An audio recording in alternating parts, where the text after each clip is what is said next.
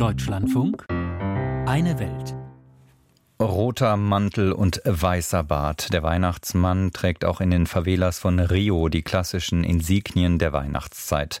Doch Papai Noel entspricht mit seiner dunklen Hautfarbe trotzdem nicht dem im Westen herrschenden Einheitsbild vom Weihnachtsmann.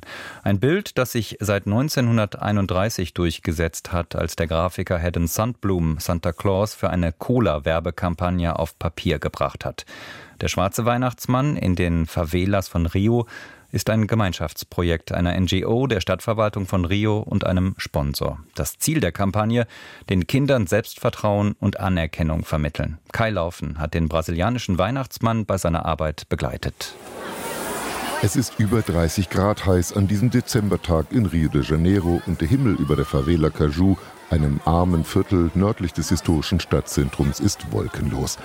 In einer Schule mittendrin macht sich der Weihnachtsmann für seinen Auftritt vor Kindern bereit, die ihn schon sehnsüchtig erwarten.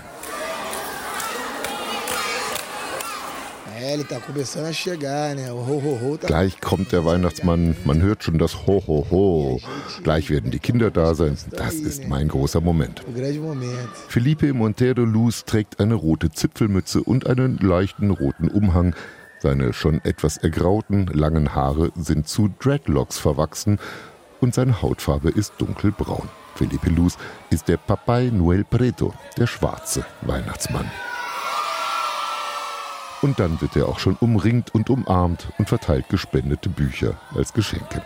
Überall in Rio sieht man im Dezember, trotz des Hochsommers, den weltweit gleichen Weihnachtsschmuck und immer wieder auch das klassische Bild des Weihnachtsmanns als älteren, hellhäutigen Mann mit weißen Haaren. Doch so sieht in Brasilien tatsächlich fast niemand aus.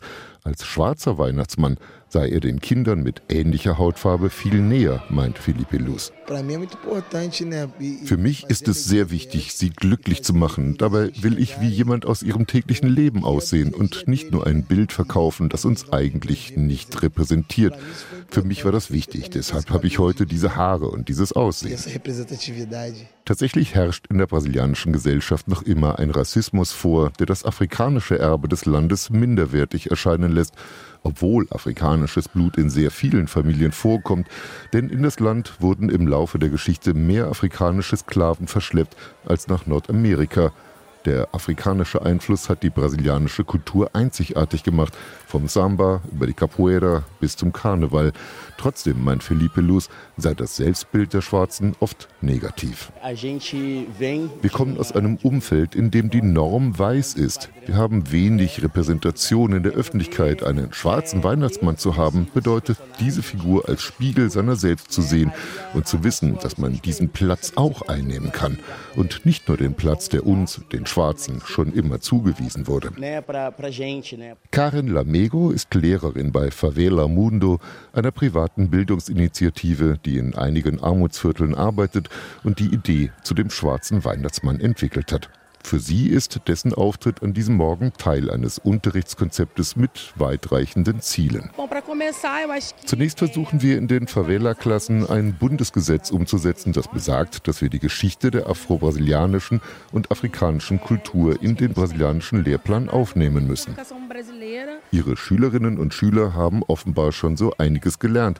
Die neunjährige Maria Alice Damasceno findet den Papai Noel Preto, den schwarzen Weihnachtsmann, toll.